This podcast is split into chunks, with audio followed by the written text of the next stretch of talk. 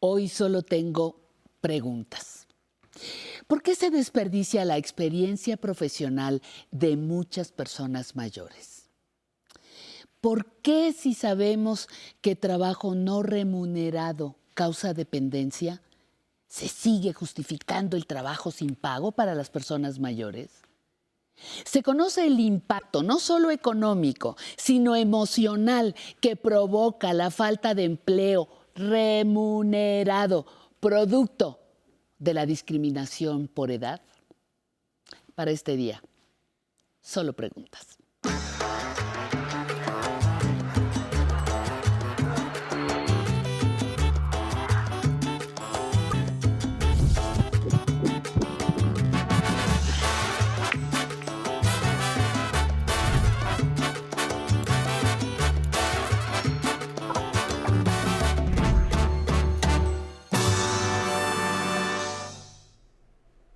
Amigas, amigos de Aprender a Envejecer, y es jueves y como cada semana es un gusto darles la bienvenida. La actividad laboral va cambiando en las diferentes etapas de la vida y en todas hay que mantenerse actualizado y vigente. En el Instituto de Capacitación para el Trabajo de la Ciudad de México saben de la importancia de esta renovación de conocimientos y también del emprendimiento de proyectos nuevos. Por eso ofrecen una gran cantidad de cursos y de capacitación. Así que si uno de sus objetivos es incrementar sus habilidades en el trabajo o si andan desempleados y buscan adquirir nuevos conocimientos para encontrar un trabajo o emprender su propio negocio, hoy van a encontrar aquí un montón de opciones. Acompáñenos, vamos a ver esta cápsula y empezamos nuestra charla.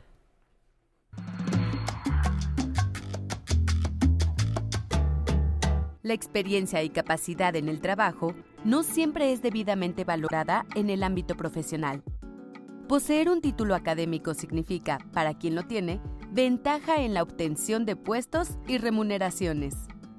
Certificar su experiencia y capacitarse de manera periódica incrementan las alternativas laborales de las personas adultas mayores.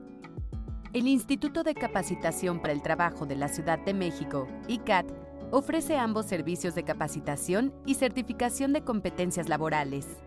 La misión social del ICAT es garantizar a las personas que habitan en la Ciudad de México una oferta de servicios innovadora y adecuada que favorezca su acceso al mundo productivo y les permita ejercer de manera efectiva su derecho al trabajo digno. La certificación de competencias es reconocer el conocimiento y las habilidades que una persona adquirió a través de la experiencia de haber trabajado. El certificado de competencia es un documento oficial que asegura que la persona puede desempeñarse de acuerdo con los requerimientos de las empresas y las instituciones. Respecto de la capacitación, el instituto dispone de una oferta de cursos que cubre necesidades del campo laboral actual.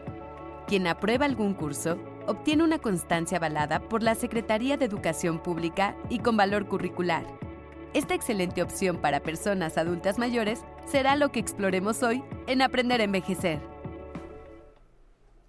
Pues para mí es un gusto enorme y un honor darle la bienvenida hoy a Adrián Escamilla Palafox. Él es director general del Instituto de Capacitación para el Trabajo de la Ciudad de México. Adrián, gracias por estar con nosotros. Al contrario, Mari, muchas gracias por la invitación. Pues empecemos. ¿Qué es? Empecemos por qué es el ICAT, el Instituto de Capacitación para el eh, Trabajo de la Ciudad de México. ¿Qué hacen en, en términos generales?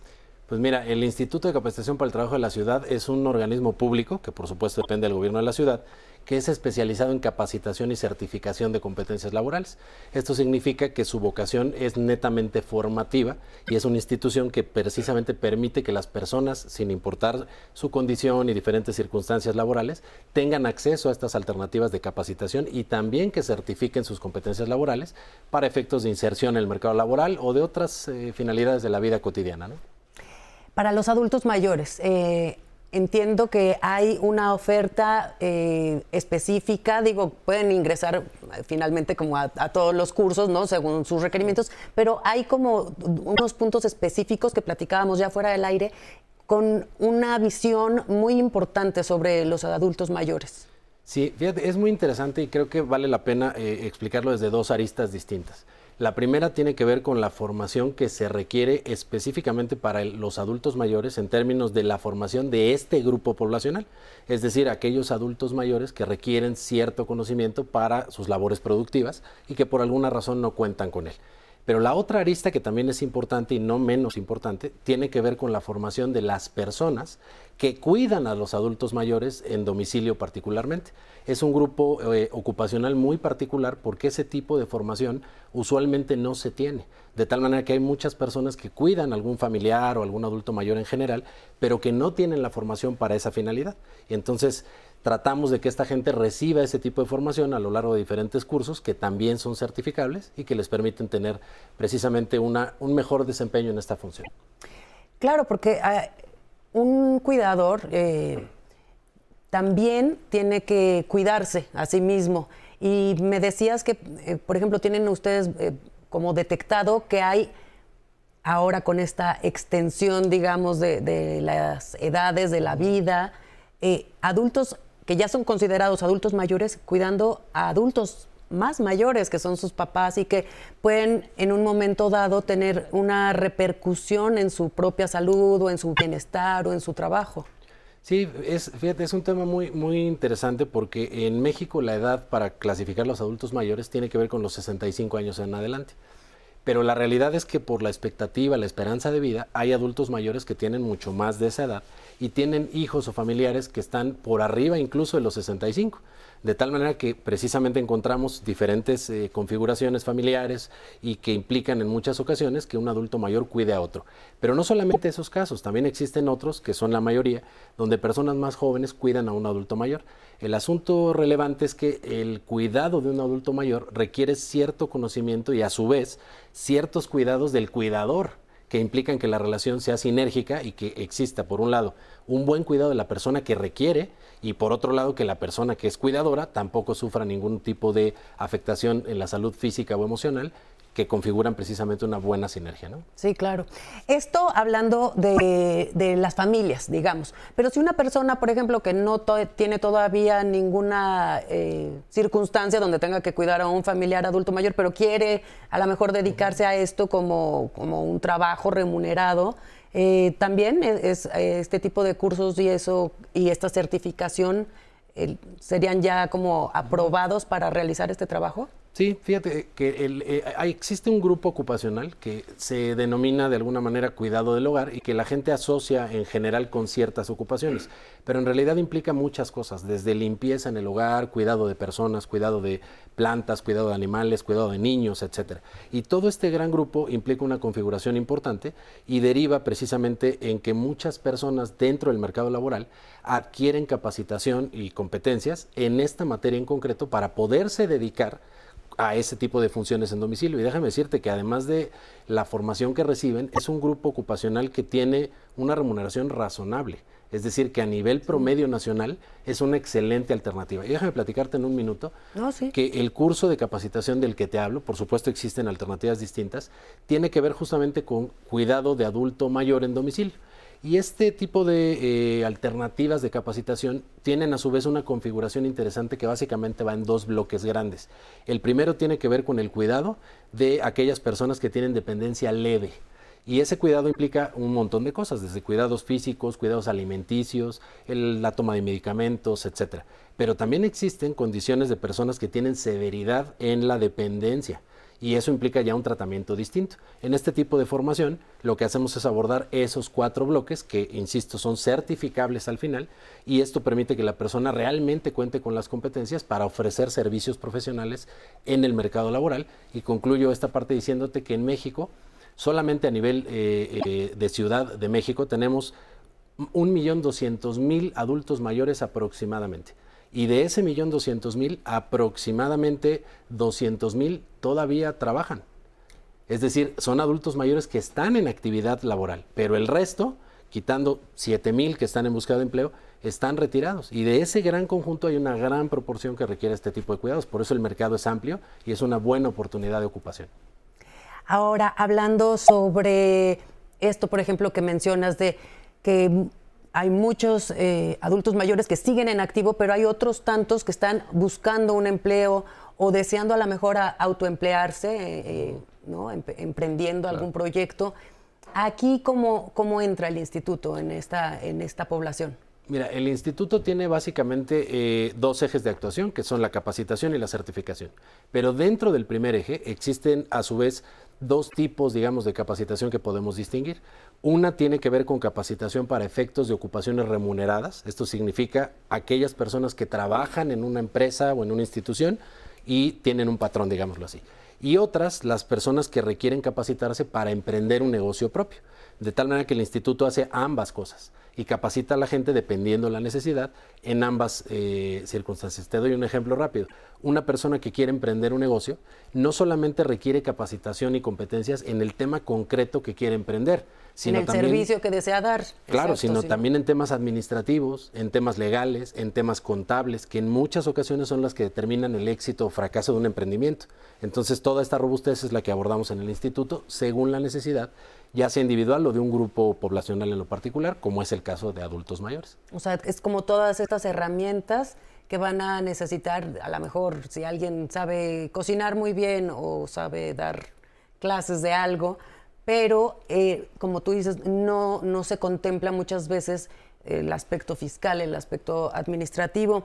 Para todas estas eh, integración, digamos, de conocimientos, eh, tengo entendido que el instituto hace colaboraciones y sinergias con otras instituciones. Platícanos sobre esto. Sí, eh, eh, el tema de capacitación y certificación es un tema que necesariamente requiere coordinación interinstitucional, tanto con el sector público, con el sector privado y el sector social. Y particularmente existen proyectos que eh, por su propia naturaleza implican necesariamente coordinarte. En el caso del instituto tenemos diferentes niveles de coordinación. Coordinación con alcaldías, coordinación con dependencias de la propia Ciudad de México y también con organismos internacionales, como la Organización de las Naciones Unidas para las Mujeres, como la Organización Internacional del Trabajo, etc. Y estas colaboraciones tienen características particulares según el tema o el rubro del que se esté hablando, pero en general lo que buscan todas ellas es justamente aprovechar esta sinergia institucional para que ambas o el grupo de instituciones que participen podamos brindar un mejor servicio desde la parte de subsidiar, por ejemplo, los procesos de capacitación y certificación para que la gente no tenga que pagarlos, hasta eh, los temas que tienen que ver con implementación de capacitaciones ya muy técnicas que requieren cierta infraestructura, laboratorios y cosas que evidentemente no todas las instituciones tienen, pero que sí es la especialidad del instituto.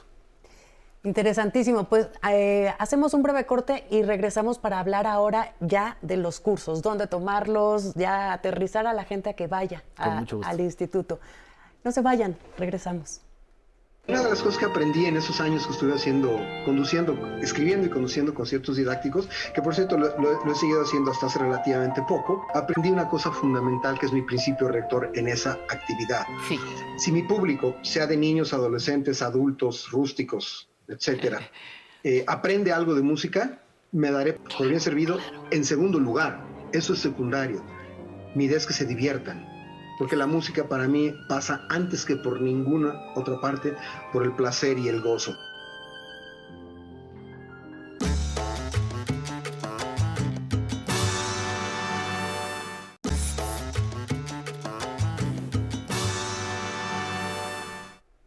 seguimos aquí con mm, Adrián Escamilla Palafox, director general del Instituto de Capacitación para el Trabajo de la Ciudad de México, en una charla muy interesante porque nos está contando todos los cursos que el instituto ofrece, la visión global que, tienen estas capacitaciones, pero ahora, eh, a un adulto mayor, por ejemplo, eh, cuánto tiempo tiene que dedicarle a esto, porque hay personas, como tú dices, que ya están trabajando y que buscan renovar sus saberes, pero hay otras personas que, bueno, sí tienen un poco más de tiempo porque están buscando chamba, pero ¿cuánto tiempo les lleva? Eh, ¿Dónde se dan los cursos? ¿Cuántas horas a la semana hay que dedicarle? Mira, existen distintas alternativas que hemos confeccionado justamente para dar respuesta a las diferentes necesidades. Tenemos cursos presenciales que normalmente tienen una duración promedio entre 20 y 40 horas, dependiendo la profundidad que se requiera del conocimiento. Por supuesto, hay unos más largos. Sí. También existe la modalidad eh, semipresencial, que implica precisamente algunas clases físicamente y otras clases a través de modalidades eh, a distancia. Y finalmente una modalidad que es relativamente reciente a raíz precisamente de los temas de la pandemia, que tiene que ver con capacitación 100% en línea. Cada modalidad tiene duraciones distintas. Por citarte un ejemplo, la capacitación en línea va desde las 8 horas hasta las 40 en promedio. Y el tiempo que le pueden dedicar normalmente va de una a dos horas diarias para efectos de capacitación. En algunos casos es más intensivo. ¿Dónde pueden tomar la capacitación? Pues dependiendo del tipo de modalidad a la que se quieran sujetar, pues existen distintas alternativas y distintas sedes o en su caso por medio de la plataforma electrónica del instituto. Claro, y como decías que eh, varios de los laboratorios o talleres, dependiendo del caso, eh, están como en colaboración con otras instituciones, pues también, ¿no? Depende a lo mejor también de las sedes de estas mismas instituciones, ¿no? Sí, de, hecho, en, términos estrictos, el instituto tiene una unidad de capacitación bastante grande. Estamos hablando de más de 4.000 metros cuadrados, con 3.600 metros de instalación para efectos de capacitación, que está ubicada justamente en la colonia La Pastora, en Gustavo Madero pero dependiendo del tipo y necesidad de capacitación, también existen otras sedes que se habilitan según el tipo de formación que se requiera y eso pues, eh, eh, también permite que todas las personas encuentren al menos una alternativa que se adapte a sus necesidades concretas. Em, las personas que se acerquen, eh, ¿qué tipo de oferta de cursos pueden encontrar? A ver, eh, platícanos un poquito ya así como Mira, antójalos. Es, muy variado porque en realidad tenemos cursos de diferente tipo, más allá de la modalidad. El contenido concreto del curso pues es en realidad múltiple. Tenemos cursos que tienen que ver con cuestiones eh, netamente administrativas, cursos que tienen que ver con tecnologías de la información y comunicación, cursos que tienen que ver con cuidado y medio ambiente. Ejemplos concretos. Si una persona quiere desarrollarse en el ámbito administrativo, todos los cursos que tienen que ver con administración, contabilidad, negocios, etcétera. Si quiere, por otro lado, los temas que tienen que ver con sustentabilidad energética, y esto es bastante relevante para quienes nos escuchan, los temas que tienen que ver con paneles solares, calentadores de agua solar, cosecha de agua de lluvia para captar el agua de lluvia y utilizarla filtrada y con todo un proceso.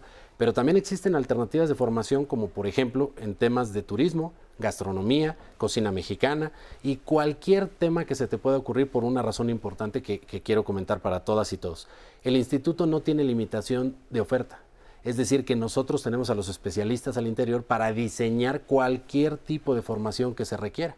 Si bien es cierto que existe alguna formación que es base dentro de la oferta que tenemos, también es cierto que se puede crear cualquiera que se requiera con la profundidad y alcances que requiera la audiencia. Digamos que ustedes convocan a, los especialistas eh, o, arman, digamos, el programa dependiendo de la demanda que haya sobre algún tema, ¿no? Es correcto, hay, algunos casos donde se requieren incluso cuestiones híbridas, por ejemplo, algunas cuestiones tecnológicas, pero que tienen mezcla con cuestiones turísticas y administrativas. Y toda esa eh, gran configuración formativa, pues la hacemos precisamente en colaboración con quienes eventualmente se requiera, para que sea una capacitación que cumpla el objetivo concreto para el que está diseñada. Recordemos todas y todos que lo importante no es solamente capacitarte, sino capacitarte en aquello que requieres, cuando lo requieres y con la profundidad que se requiere para que el objetivo que estás persiguiendo se logre y no se vuelva un tema netamente de gestión, sino de impacto derivado de la capacitación. Claro. Un, punto que trató Patty Kelly en, la entrada al programa. Eh, comentaste que hay que tienen detectados una cantidad importante de personas adultas mayores que buscan trabajo. Eh, otras tantas que están trabajando y existe eh, evidentemente el problema de que en muchos lugares pasando cierta edad ya no te dan trabajo, ya no eres un buen candidato, pero hay un punto muy interesante que me comentabas sobre también hacer conciencia de eh, esta renovación de conocimientos que a lo mejor está en, un momento dado faltando a, los adultos mayores para poder ingresar en el mercado laboral como con una calificación excelente. Claro. Mira, el mercado laboral es muy dinámico y existen en la Ciudad de México alrededor de 7 mil adultos mayores que están buscando empleo y que no lo encuentran. Existen distintas razones por las cuales no encuentran empleo, pero cuando esa razón o esas razones se asocian al tema de competencias, tenemos que entender, y esto es importante que todas y todos quienes nos escuchan lo tengan bien en cuenta para sí, para su familia, que el mercado laboral es dinámico y las competencias de ayer pueden no ser requeridas el día de hoy. Y esto supone necesariamente una adecuación de toda tu estructura y tu perfil profesional, de tal suerte que precisamente por eso es que el instituto atiende a cualquier necesidad formativa y no necesariamente se basa en una estructura, digamos, rígida, sino más bien se adapta a los requerimientos del mercado laboral, que te doy un ejemplo rapidísimo. Hace 10 años o 20 había ocupaciones que hoy dejaron de existir. Y hoy hay ocupaciones que hace 20 años ni siquiera figuraban en el Sistema Nacional de Clasificación de Ocupaciones. Y eso requiere un perfil y ese perfil a su vez ciertas competencias que es necesario estar renovando constantemente. Claro, porque además la tecnología y, todo va cambiando tan rápido que si no nos mantenemos este, todos, eh, pues nuestras calificaciones digamos que bajan para poder ingresar a, algún trabajo. Eh, casi se nos acaba el tiempo. Quisiera que les eh, dijeras como la importancia y la vitalidad que genera el estarse renovando en los, en los conocimientos, el estar eh, como sentirse otra vez eh, productivos y poder iniciar tal vez algún negocio de lo que saben hacer.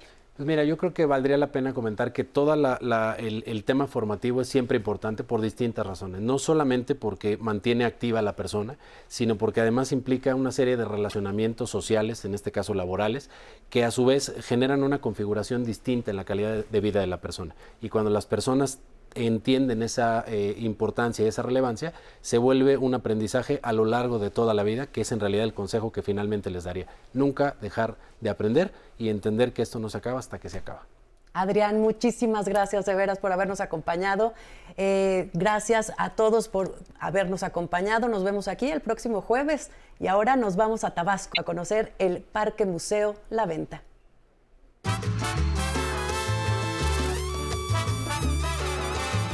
Si hay un museo en México que representa, por sus piezas monumentales, la grandeza de la civilización mesoamericana, es el Parque Museo La Venta, ubicado en el estado de Tabasco, en el sureste mexicano. Inaugurado el 4 de marzo de 1958, recrea una combinación de arqueología y naturaleza, dentro de una superficie de 8 hectáreas y a orillas de la Laguna de las Ilusiones, en la ciudad de Villahermosa. Quien ideó este majestuoso sitio fue uno de los grandes poetas que ha dado nuestro país, Carlos Pellicer Cámara, quien escribiera, Nací de Olmecas y Mayas, y gente española de la montaña y el mar, por eso las cosas saben más de mí que yo de ellas. Pero también fue un prolífico museólogo. Esta experiencia lo llevó a diseñar y organizar el Parque Museo La Venta, el cual dividió en dos amplias áreas, la arqueológica y la zoológica, imprimiéndole una cosmovisión única donde fusiona la naturaleza con el valor de las culturas prehispánicas. En la zona arqueológica encontrará 33 monumentos prehispánicos que se erigen entre abundante flora de esta región tropical y fauna que comprende 650 diversos tipos de especies, entre aves, mamíferos y reptiles. Destacan las figuras humanas en altares, las famosas cabezas colosales olmecas y estelas que suponen seres fantásticos que marcan el umbral del inframundo. También disfrutará de mosaicos de piedra que representan sus ofrendas. Estas reliquias históricas datan de los años que comprenden el periodo de 1300 al 200 a.C. Uno de los atractivos principales son las cabezas olmecas, estas tienen diversas características que nos permiten comprender su complejidad y valor. encanta la precisión de sus rasgos faciales, el realismo y su tamaño. Algunas pueden medir hasta 2 metros con 41 centímetros.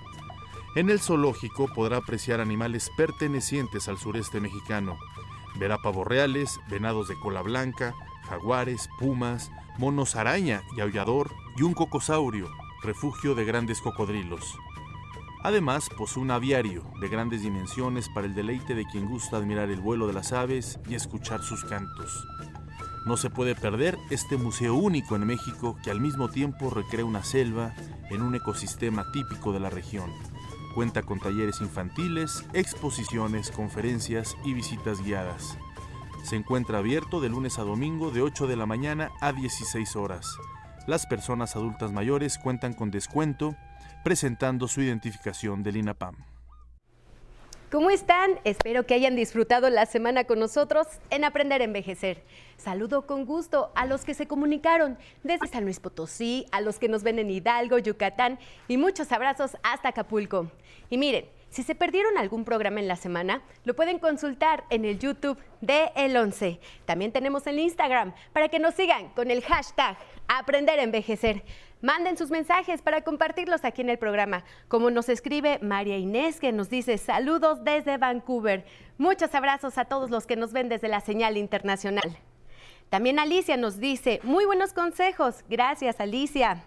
Estela nos escribe, hermoso programa, los veo desde Paraguay. Abrazos a todos los que están en Paraguay.